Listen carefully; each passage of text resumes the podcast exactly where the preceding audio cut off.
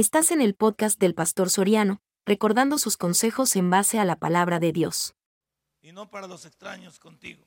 Sea bendito tu, mana- tu manantial y alégrate con la mujer de tu juventud.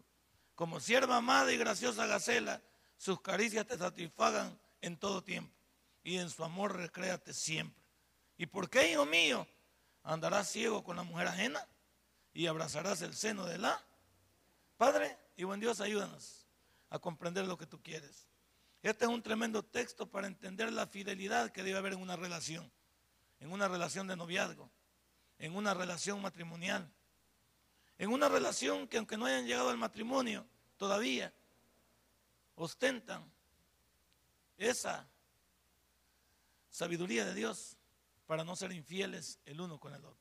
Gracias mi Dios, porque cada uno de nosotros vamos a cuidar lo que nosotros hemos escogido y que tú nos has ayudado a hacerlo para tener una vida que bendiga a todo nuestro alrededor y seamos testimonios para los demás.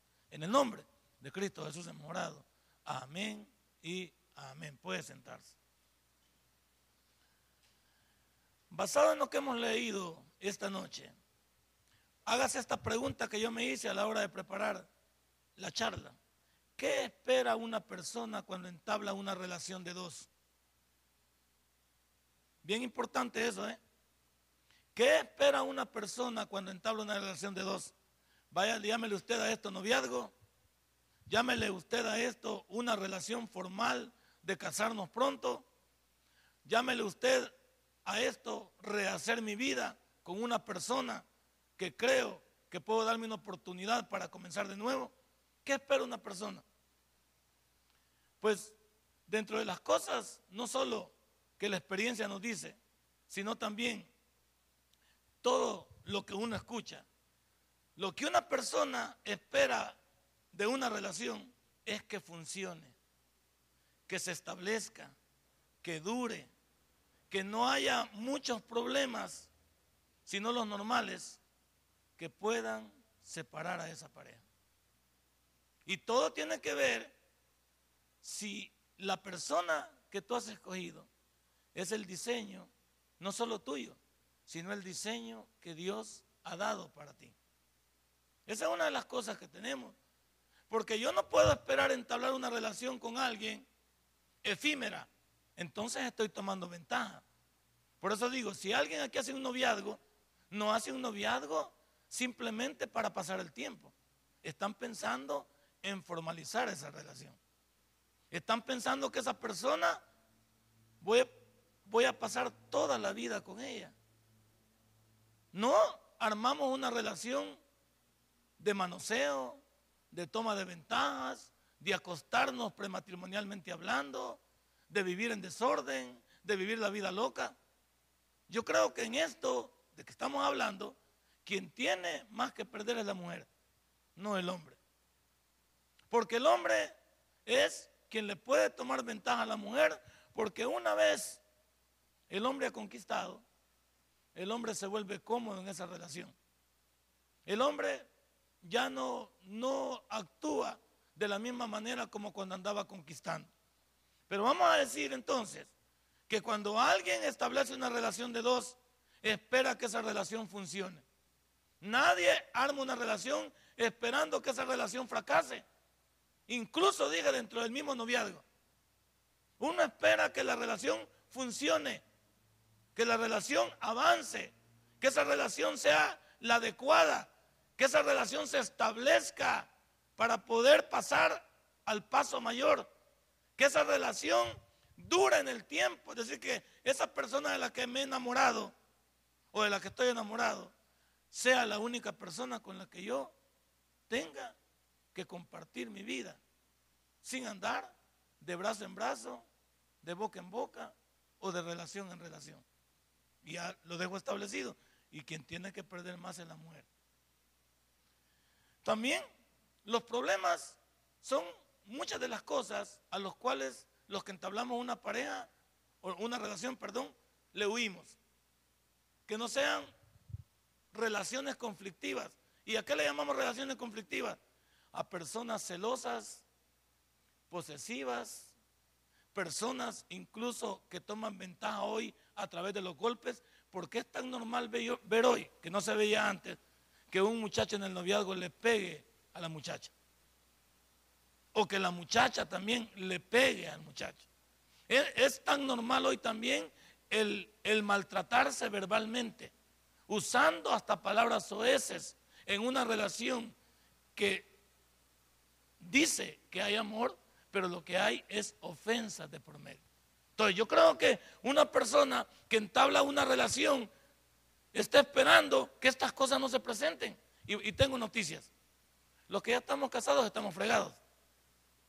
Pero los que están en noviazgo, si una de estas cosas se presenta en esa relación, córtenla inmediatamente. Si el muchacho es posesivo, si la muchacha es posesiva, si es ofensiva, si llegaron a los golpes, si hacen cosas inadecuadas, no va a ningún lado esa relación. Si hoy de novios sucede esto, en el matrimonio esto se va a complicar tres veces más. Y de, repente ustedes saben que usted en el noviazgo se está viendo que no funciona. O en una relación que usted rehace con alguna persona, le ve síntomas, le ve algunas características. Porque siempre llama la atención algo. Siempre como dicen, uno este vocablo uno lo tiene en el mundo. Uno la huele, dice. Como que uno percibe que algo no está bien. Y cuando usted sienta que esas cosas no están bien, no se arriesguen. No vale la pena. No vale la pena. También cuando uno arma una, una relación con otra persona, uno también espera que que cada una de las cosas que pasen dentro de esa relación se pueda explicar sabiendo que somos diferentes. No somos iguales. Aunque vamos a llegar a ser una sola carne, si nos casamos en el futuro, no somos iguales. Somos dos personas con diferente carácter, con diferentes deseos, con diferentes principios, usted lo quiere, con diferentes proyectos en la vida, que se tendrán que platicar compartir y, llegar a un consenso para poder adherirse a ellos. Y aquí también tengo que decir, hay cosas en la relación de la pareja que no son compartidas con la otra persona. No vale la pena esa relación. Si la persona, si la persona no comparte contigo cosas que son vitales para un hogar en el futuro o para una relación en el futuro, no vale la pena entablarlo. Porque te está mandando un mensaje de que no es capaz de dejar esas cosas que son pequeñas en el amor que te puede tener si es que te ama verdaderamente. Entonces hay que decir que somos dos personas diferentes entablando una relación y que tenemos gustos diferentes, deseos diferentes. Pero cuando todo eso viene a mi vida, yo los someto o los comparto en amor con la persona que yo que yo decido dejarme acercar. Por eso uno no puede, usted no puede entablar una relación o llevar adelante una relación esperando tomar ventaja y con palabras como estas. Yo así soy y si me quiere bueno y si no también, déjela ir, déjelo ir. Porque si le pone e, e, esos planteamientos ahorita, ya le dije, se le va a complicar en el futuro. Y muchos de nosotros ya sabemos. Muchos de nosotros dejamos pasar estas cosas. Nunca, nunca, nunca nos pusimos a pensar en el futuro. Nunca nos pusimos a pensar en la relación en firme. Y una vez que usted ha decidido dar el paso mayor, recuerde que solo le queda el retroceso a través del divorcio. Pero el divorcio entre los cristianos no es una opción. Porque si usted antes tuvo la sabiduría de Dios para poder hacer las cosas bien, ¿por qué va a tratar de perjudicar hoy sí a sus hijos que no tienen ninguna culpa de lo que usted ha hecho. Por eso hay que pensarlo, por eso hay que analizarlo. No es cosa de la carrera. Por eso estas charlas matrimoniales tienen que ver con asesorar. Asesorar a los que van a comenzar y asesorar a los que ya estamos metidos en el rollo. Que tenemos que doblegar nuestro, nuestro orgullo. Porque hay muchos de nosotros que somos orgullosos. Somos altaneros. No, aunque somos cristianos, no se nos ha quitado. Aunque somos cristianos, nos tomamos ventaja. Aunque somos cristianos, somos ofensivos. Aunque somos cristianos, muchas veces no nos importa la relación. Aunque somos cristianos, estamos deseando que esa relación desaparezca, que esa relación no tenga sentido. Cuidado, Porque ya vamos a ver que hay relaciones sedentarias que aunque son buenas personas, no hay amor de por medio en esa relación, sino una relación de compromiso ante terceros y tener una imagen delante de los demás, pero que en la realidad no funciona. También, cuando uno espera armar una relación con una persona, uno no solo espera que esa se establezca, que esa relación dure, sin olvidar que somos diferentes, también no debo de olvidar yo en esa relación que estoy armando que en algún lugar de este planeta, o si usted quiere, de este pequeño país, está la persona con la que usted puede compartir toda su vida. Y lo digo por aquellos que están desesperados con que la persona se presente de la noche a la mañana. En una relación de Dios, si es que así lo hablamos, en una relación de Dios hay que tener paciencia y saber esperar. Y eso es lo que uno no quiere. Porque uno es arrebatado. Uno está muy desesperado, como que te va a dejar el tren. Como que, como que, como que si las cosas se fueran a complicar y apenas tienes 15 años, 16 años, ¿qué es la gana de maltratarte la vida tan rápido? Y lo, y lo peor que va a llegar un momento, incluso, que puedes amar una relación tan prematura que después puedes arrepentirte porque no te diste el tiempo para poder observar bien. Recuerda que algunos de ustedes están en colegios y van a pasar a la universidad, donde van a conocer diferentes personas, con diferentes, diferentes gustos, posiciones en la sociedad. Y te vas a maltratar porque estás queriendo armar una relación tan rápida que al final te vas a hacer daño y vas a hacer daño a otra persona porque vas a salir al mundo y vas a conocer diferentes tipos de personas y vas a tener que valorar tu relación. Por eso, en esto de armar una relación se necesita paciencia y esperar. Pero eso es lo que no queremos, ¿no es cierto? Lo que queremos es agarrar ya. Lo que queremos es comenzar ya a la brava. No importa cómo sea. Pero yo quiero una novia. Me urge una novia. Me urge un novio. Yo necesito tener un noviazgo.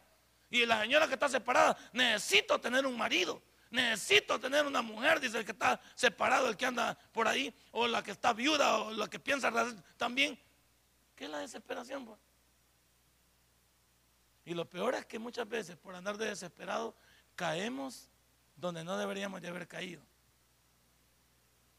Porque recuerde que la gente juega con nuestra necesidad.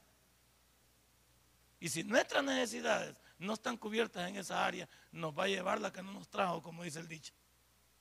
Entonces es mejor esperar, es mejor confiar en Dios, es mejor hacer. Por eso el versículo lo dice perfectamente, lo dio bien. Bebe el agua de tu misma cisterna y los raudales de tu propio pozo. O sea, por favor, espérate que ya aparecerá quien te dará toda la felicidad que tú necesitas. Y por eso te dice, te hace la pregunta en el 16, ¿se derramarán tus fuentes por las calles y tus corrientes de agua por las plazas? ¿Por qué andarás regalando el amor o mendigando el amor? Cuando Él te va a llegar, cuando Dios sepa quién es la persona correcta en tu vida. Pero como nosotros, como digo, somos un montón de desesperados y queremos igual que lo del mundo, todo lo queremos maruchar a la carrera. Y por eso dice el 17, sean para ti solo y no para los extraños contigo. Es una relación que te compete a ti y nada más que a ti para ser feliz tú. Y los demás no tendrán injerencia sobre ellos a menos que tú se los permitas. Sea bendito tu manantial, dice, y alégrate con la mujer de tu juventud. Tranquilo, tranquilo. Ahora, si ya, si ya, ya entendí qué espero yo al armar una relación de dos, sentimentalmente hablando, la siguiente pregunta que me hice es, ¿qué es el amor? Porque por ahí anda un montón de, de situaciones y definiciones del amor que no son las correctas. Hoy la gente está tan fácil decir, hagámonos el amor. Eso está de moda en las películas, está de moda en la sociedad.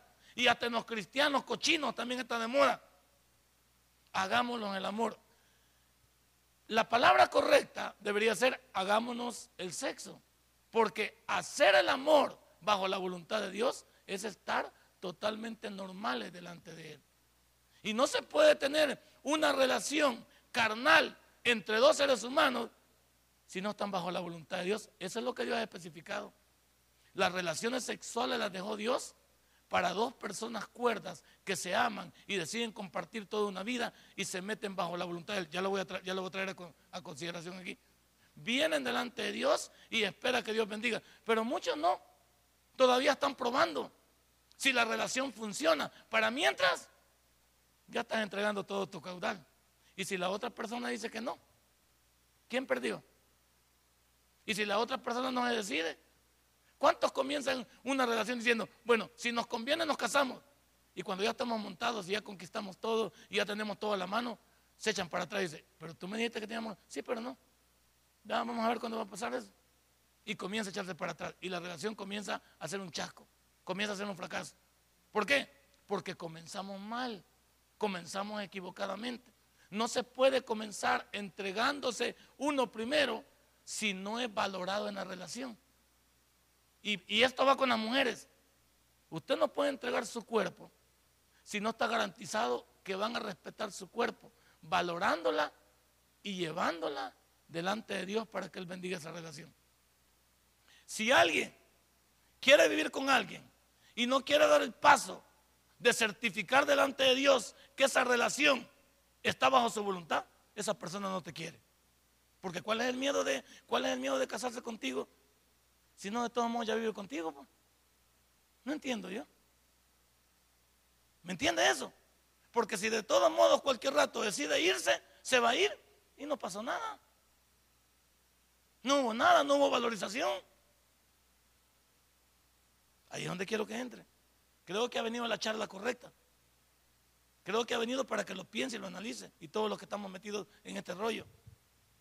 El amor no solo no es vivir una vida sexual fuera de la voluntad de Dios, el amor no es ir al cine, no es ir a la discoteca, no es ir al parque, no es ir a, la gran vía. A mí me vino la imagen, yo la imagen que tengo viva es la de mi cuñado, la que está en Estados Unidos. Él cuando tenía una novia aquí era, era un tipo que no le importaba más que pasar colgado del teléfono, cuando el teléfono en aquel tiempo no, muy poca gente tenía teléfono.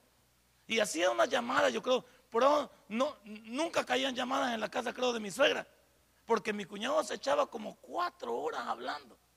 O sea, el amor dentro de una relación es que me haga falta la persona, que me gustaría estar platicando con ella horas y horas, me gustaría estar charlando, promoviendo mi futuro, hablando de metas, hablando de objetivos, hablando de deseos, viendo la relación en el futuro, programando. Ese, ese es el amor. Cuando yo entiendo que la persona es todo lo que yo necesito. Y sin esa persona, algunos dicen, yo no podría vivir. Ahí estamos hablando. Pero no estamos hablando de, de ir a mover el cuchumbo en la discoteca. Si normalmente cuando uno quiere ir al cine, ¿por qué quería ir al cine antes? Porque hay, hay soledad y hay oscuridad. Quizás en cierto punto aquí en la mente buscamos privacidad, pero de la manera equivocada. Entonces, amor no es hacer el sexo fuera del matrimonio, no es ir al cine, no es ir a la disco, no es ir al mar. Es saber cuánto se necesitan mutuamente. Realmente somos las personas el uno para el otro que no podemos vivir yo sin ti y tú sin mí. Porque puede ser que para muchos, pues mientras estamos en la, en la relación y hay acción y estamos metidos en todo el rollo, parece que nos decimos un montón de cosas.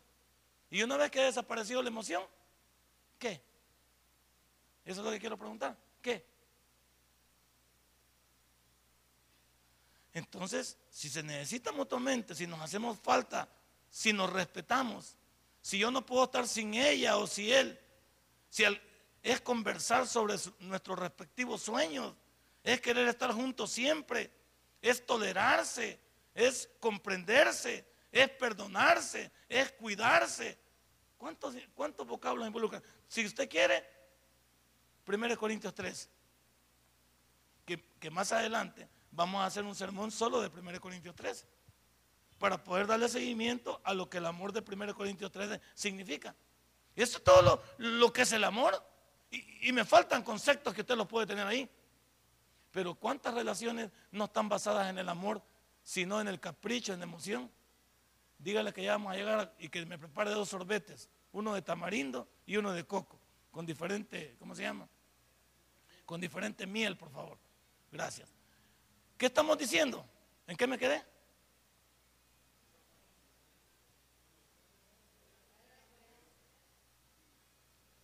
Apáguelo, Nele, no me preocupe.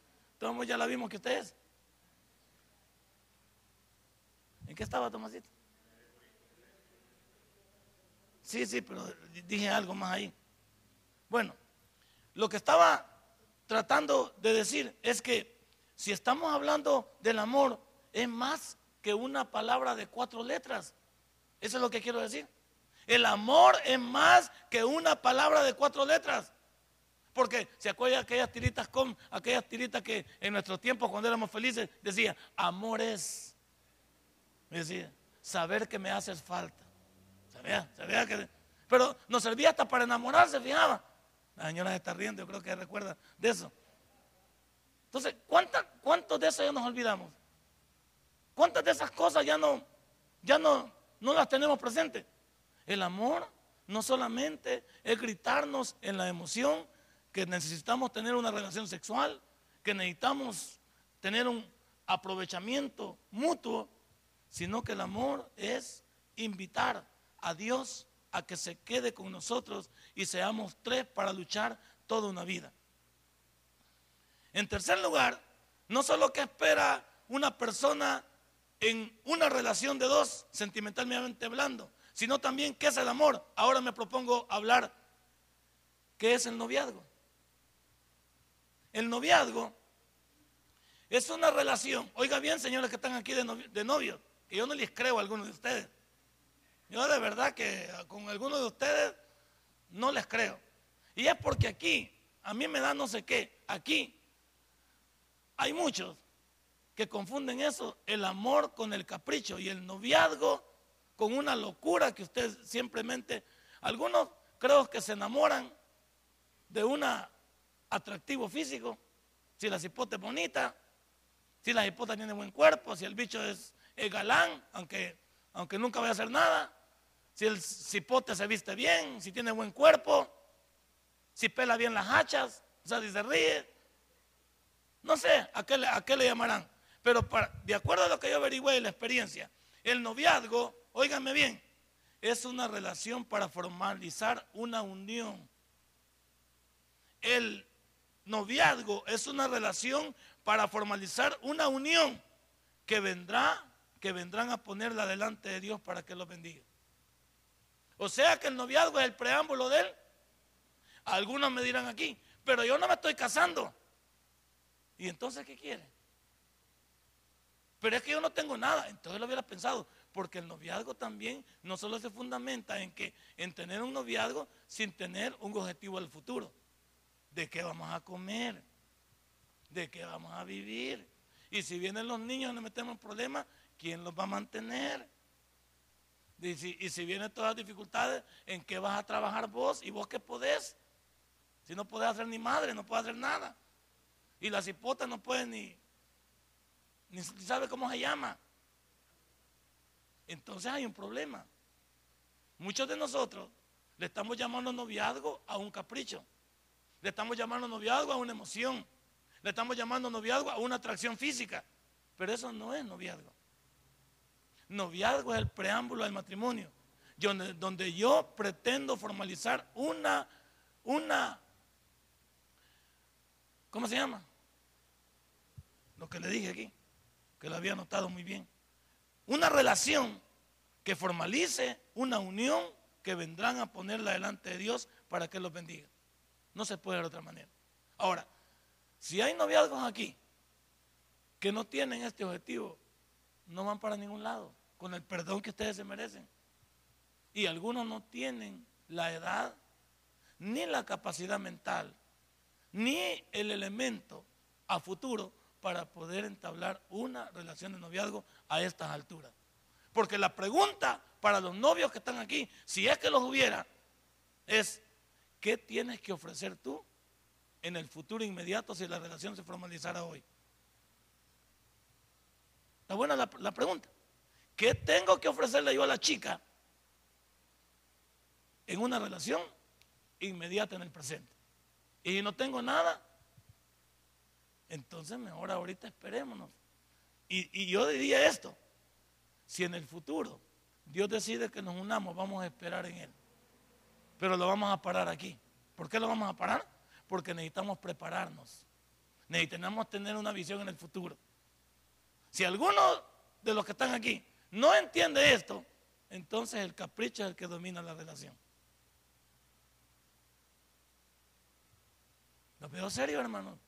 si ya la mayoría está casada, no creo que estén de noviazgo aquí. Pero hay que hablar claro, yo tengo que hablar claro. Y no tengo que darle medias tintas. ¿Por qué? Porque muchos se van a perjudicar la vida a temprana edad.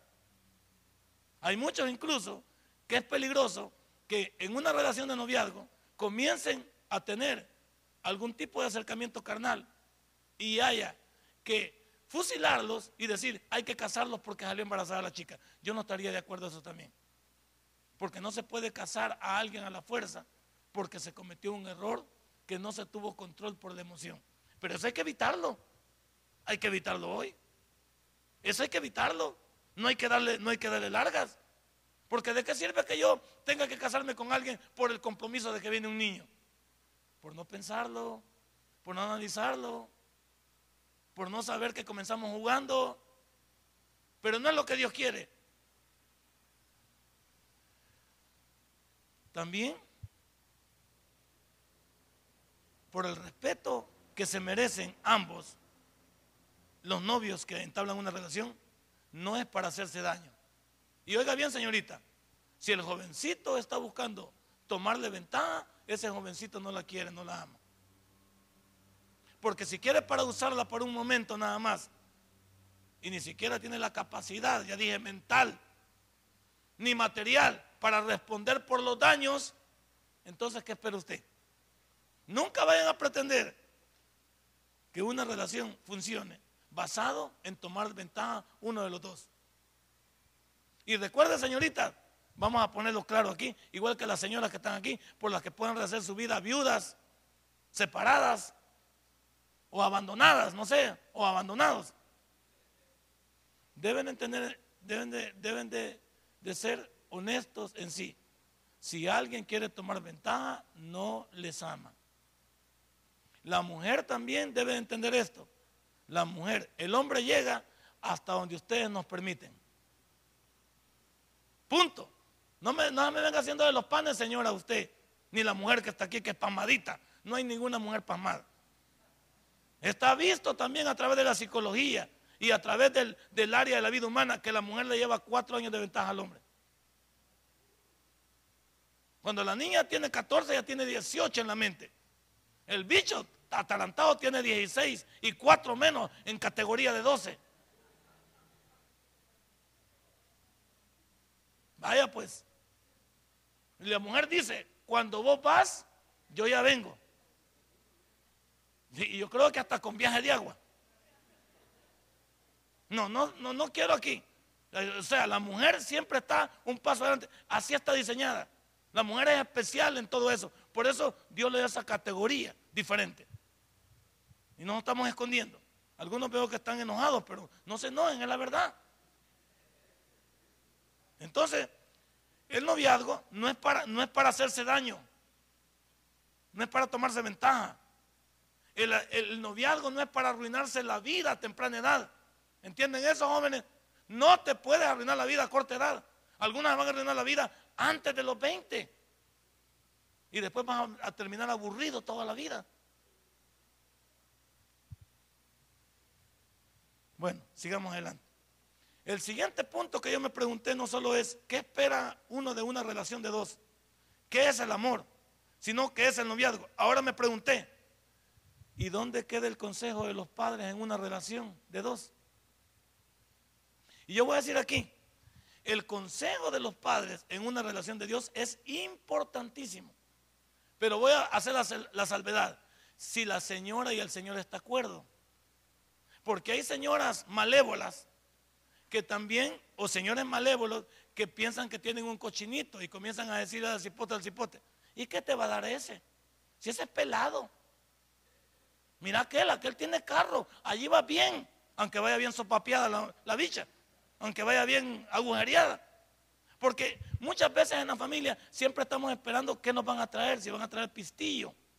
Y decimos, si ese, si ese bicho no tiene nada, es bien pelado, vos te mereces algo, como dicen, un billetudo, aunque la tenga esclavizada, aunque la tenga amarrada en la casa, aunque la tenga sopapeada. El consejo es importante si la mamá está acuerdo y el papá está acuerdo. Y no le pone mala intención a la relación. Porque algunos de nosotros comenzamos a criticar a las personas que nuestros hijos han escogido y hacemos más daño que bien. Debemos de dejar que nuestros hijos descubran por ellos mismos si a esas personas les conviene, sí o no. Y lo mucho que podemos hacer nosotros es decirle, hijo, abrí bien los ojos. Me parece que la cipote lo quita. También al revés. Me parece, hijo, que el, bichito es marihuano ya. Pero vos ponerle coco, vos, vos, vos vos, te vas a ir dando cuenta si el bicho es así. Me parece que, ese cipote golpeador se le, se le ve talla de boxeador. Debes irlo viendo. Yo te, yo te digo por, por el futuro. O sea, si lo hacemos con consideración, si lo hacemos con premeditación y el y patada al pecho, el cipote nos va a comprender y la cipota también. Porque hoy los padres tenemos, además de interesados, tenemos la mal, el mal hábito de criticar a la persona que nuestros hijos han puesto sus ojos. Y lo que hacemos es encapricharlos y acercarlos. ¿Qué dice el bicho? Pues mi tata no me manda, va. Esa es la que yo quiero y punto. Ya lo encaprichamos. Ya nosotros lo acercamos a una relación que no era la de él, pero por ser malos consejeros lo hacemos mal. Ahora voy a decir a los que están en noviazgo, los que están en noviazgo aquí, si es que los hubiera, por favor, escuchen a sus padres porque ya tienen la experiencia de su pasado. Si no están interesados ellos, si no son malévolos los padres, le tienen un tremendo consejo. Una madre cuerda le va a decir, hija, yo también fui señorita igual que tú.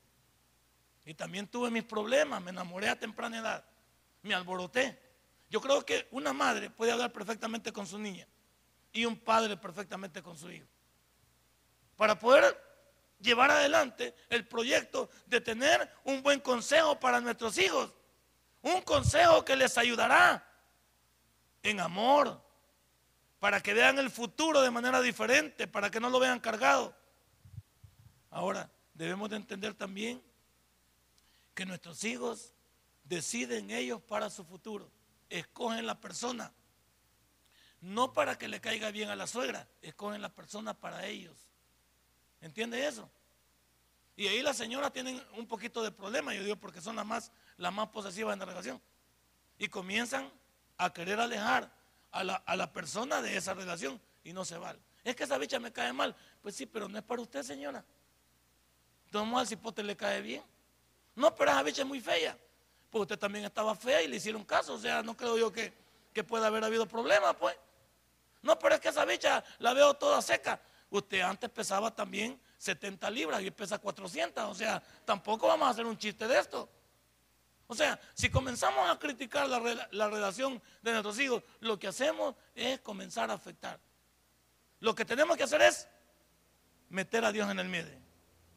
Llamar a la conciencia y decirle, tú eres un hijo de Dios, tú eres una hija de Dios. Y si vamos por partes correctas, tenemos que respetar primero a Dios para que tú respetes también a tu novia o a tu novio. Ahí vamos, ve. No, que siempre agarramos, que no, que ya te dije, y te vuelvo a ver con ella, vas a ver, y te quita, te voy a quitar también los estudios, y te voy a quitar, bla, bla, bla, bla, bla. El bicho dije, pues que me quiten todo eso, va. Yo me voy con ingrate, ahí vamos a ver cómo hacemos. Y de repente que baje la señora esa, esta ortigosa, ¿los va a terminar qué? Manteniendo a los dos. Porque todos modos así hacen. ¿Verdad que cuando todo está hecho, qué hacen? Recibir al cliente en la casa también. Bendito sea Dios que me traigan otro a mí también. Entonces, los padres tienen mucho que contarle a sus hijos para ayudarles. Tengamos una plática amena. una plática edificante, una plática que ayude. Los hijos ya están aburridos de, amenazas, ahora quieren ver conciliación, quieren ver aporte, quieren ver ayuda y todavía poder en determinado momento decir, quizás mi mamá tenga razón, porque si le estamos ayudando, ellos van a llegar a un momento, quizás mi mamá tiene razón, me voy a quedar observando bien a ver qué pasa.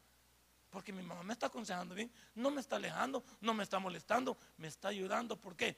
Porque mi mamá me ama. ¿O no aman los padres a sus hijos? ¿Lo aman a usted, Alfredo? Entonces, imagínese. Y tremendo muñeco aquí. No van a amar más.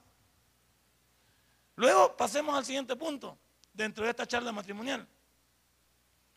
El mundo, esto sí tengo que ponerlo, el mundo lleno de solteros, lleno de madres solteras, lleno de divorciados, lleno de separados, es un mundo y una sociedad en conflicto. Porque Dios diseñó al hombre para vivir en sociedad y para tener una mujer o un hombre a su lado. No hay tal cosa de que yo soltero estoy bien. Dios dijo que no es bueno que el hombre esté solo.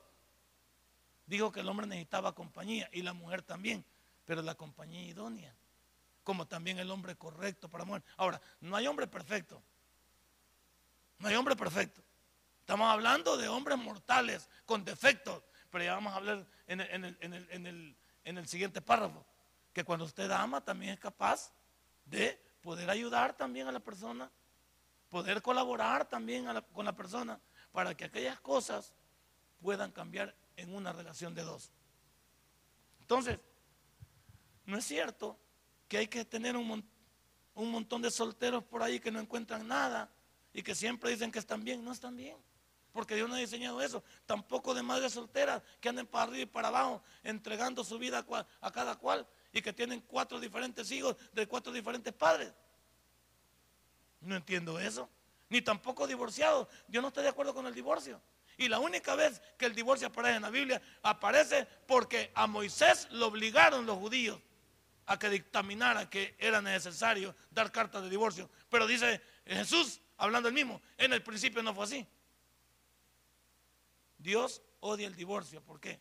Porque el divorcio es un atentado contra dos personas que un día dijeron amarse y que de repente deciden separarse. Y quedan en medio quién? Personas que no tuvieron la culpa, como son nuestros hijos, de la relación que tuvimos cada uno de nosotros. Entonces, todas estas madres solteras, divorciados, separados, que eso no se debe en conflicto, no están cumpliendo el plan de Dios. Porque el propósito de Dios es que las personas estén relacionadas en amor los unos con los otros. Ahora hablo de otro concepto que también me gusta tocarlo y es importante, la fidelidad. La fidelidad es importante en una relación de noviazgo, una relación de rehacer mi vida, una relación para matrimonio. La fidelidad es importante, ¿por qué? Porque la fidelidad se basa en la confianza. Y oiga bien, y esto quiero aconsejarlo muy bien, cuando la confianza se rompe, nunca jamás se recupera. Es triste para algunos de nosotros decirlo. Pero yo tengo que decirlo en base en aquellos que tengo que educarlo desde ahora. Una vez que usted pierde la confianza en alguien, jamás la recupera. Puede perdonarlo, puede ayudar y colaborar, pero que estaremos seguros que las personas han cambiado jamás. Porque somos mortales. Y porque la mente siempre viaja. Y porque siempre estamos dudando. pero eso no hubiera pasado si no hubiéramos saltado la barda. Por eso los que nunca han sido infieles, los que nunca se han traspasado la barda, los que siempre han respetado su hogar, no tienen por qué hacerlo para saber qué pasa. Porque una vez que la relación se base en la desconfianza, es, son pequeños infiernillos en la casa. Usted no se puede tardar cinco minutos, no puede andar por cualquier lugar, no puede estar charlando con alguien, porque la persona desconfía hasta de la sombra, y no de ella, sino de su marido o de su mujer. Cuando se pierde la confianza, se pierde todo. Y este es lo anormal. En el noviazgo no se puede comenzar con infidelidades. Si el bicho tiene una novia y después de tú ser tu novia, tiene otra novia, ese cipote no vale la pena. Y si la muchacha tiene novio y decide armar otro noviazgo, esa bicha hay que dejarla porque es malévola. Esa bicha es malévola, pícara y maliciosa, porque ya dije yo. Y, ese es el problema. Hoy en día, desgraciadamente voy a tener que decirlo, las bichas están más alborotadas que los cipotes. Hoy las niñas son las que se ofrecen y no sé por qué. En nuestro tiempo no pasaba eso. Uno buscaba. Hoy las niñas mandan los recados, ellas buscan, ellas ofrecen, ellas, ellas ponen, ellas hacen. señoritas, ustedes están para ser conquistadas, no para andar de conquistadoras. Eso es lo correcto. Pero hoy las hipotas están atarantadas y están loretas y loquetas. Y no, no tienen por qué tener tanta precisión. Entonces hay que decir que si esa muchacha no está bien, no está bien. Y lo peor es que algunos de nosotros, algunos de ustedes, yo ya no, algunos de ustedes ya se dieron cuenta que hay algo malo, pero no les importa. El futuro dará la razón de todo lo que pasa. Hay personas en este tipo de relaciones de infidelidad no valen la pena si vamos comenzando. Si vamos comenzando, no vale la pena. Yo diría que si alguien se te saltó la barda ahí, imagínate que son novios. Imagínate ya de casados. Dios guarde, te van a decir el venado. La confianza es la base para que funcione y se establezca una relación. No trunque esa confianza nunca, porque lo va a lamentar. Así es que lo, mejor de la fidelidad es el respeto que se tiene por la persona amada. Si usted ama a esa persona, pues el peor daño que le puede causar es faltarle respeto a través de la infidelidad. Ahora, otra de las cosas que tengo que hablar es el cuidado que se debe tener con las fiestas, que son motivo para ir a conquistar o buscar a la persona con la que va a pasar la vida. ¿Quién le dicho a usted que en una fiesta se va a encontrar el futuro esposo o la futura esposa? No sucede siempre así. Porque venite, te voy a llevar a una fiesta que van a llegar varias chamacas y varios chamacos. Ahí vas a conocer a alguien. ¿Conocer qué? Máxime en las fiestas de hoy que hay alcohol, hay drogas, que hay lascivia, que hay sexo explícito, que hay un desorden. Hoy las fiestas están alocadas. Uno ve usted American Pie, ¿no vieron esa película ustedes? Cochina. Eh, negocios riesgosos. Cochina. Pero como eso nos gusta, y lo hemos implantado en un país como este, tercermundista. Porque solo lo malo se los pega fiado. Los gringos, todo lo malo lo exportan para acá. Lo bueno, lo bueno se quedan con ellos. Entonces, ¿para qué buscar a una persona con la que pasarás tu vida en una, en una discoteca o en una fiesta? Si nunca se preguntan el nombre. Y hay algunos que en esa fiesta, a través del alcohol, a través de las drogas, se van a aprovechar de ti. Imagínate si quedas embarazada en ese lugar y ni sabes ni con quién fue.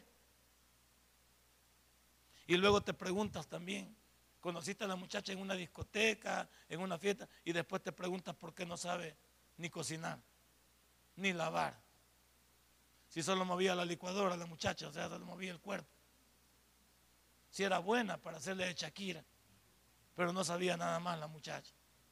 No tenía aquí en el cerebro, solo tenía garrapiñadas, churros y Coca-Cola. Entonces, ¿qué esperaba vos? ¿Qué esperabas encontrar?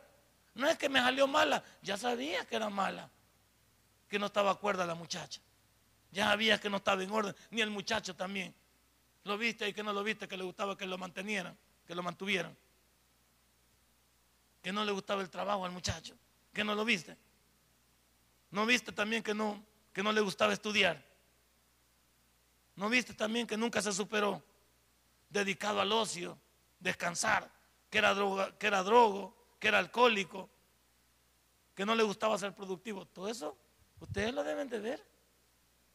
Cada joven que está aquí, por eso es importante los padres que traigan a sus hijos, para poder educárselos. Y para que a muchos de ustedes como padres no les van a poner atención, pero tal vez al pastor agarran algo. Por último, porque ya nos agarró la tarde, lo vamos a dejar para la cuarta conferencia. Cuando hay amor, las cosas de la persona amada no estorban. Y hablo porque muchas veces nosotros somos buenos también para sacarle errores o para hacer el ridículo con nuestros matrimonios, ahora sí, con nuestras relaciones, con nuestros noviazgos. Cuando una, una relación está basada en el amor, no le pesa a una mujer.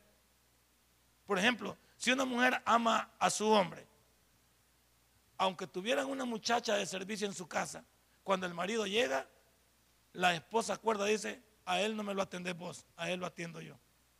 Porque él mi marido y yo sé cómo lo llevo a él. Porque hay mujeres que, de repente por eso que la, la, muchacha toma ventaja. Porque como ella es la que le cocina, qué rico hacer los huevos, qué rico hacer las cosas, y ella le hace todo, hasta le quita las chancletas pues, y lo lleva a dormir, acurrucado al muchacho. Si usted tiene su esposo, y a mí eso siempre me ha dado cólera, que aunque ha tenido personas que digan que a mí me van a servir, a mí no me sirve usted, a mí me sirve ella, porque ella es mi mujer, no me sirve usted. Y algunas veces tiene unos problemas por eso, pero es la verdad. Por muy cansada que esté la mujer, ella debe de saber que su marido debe estar bien atendido en todo. Hay mujeres que dicen, ahí te dejé la comida y está toda fría la comida y las, y las tortillas todas tiesas. Y la mujer ya está dormida. Y el marido ahí que cae le queda la placa prendida en una tortilla. Y todo helado, aquello todo cherche, cherche.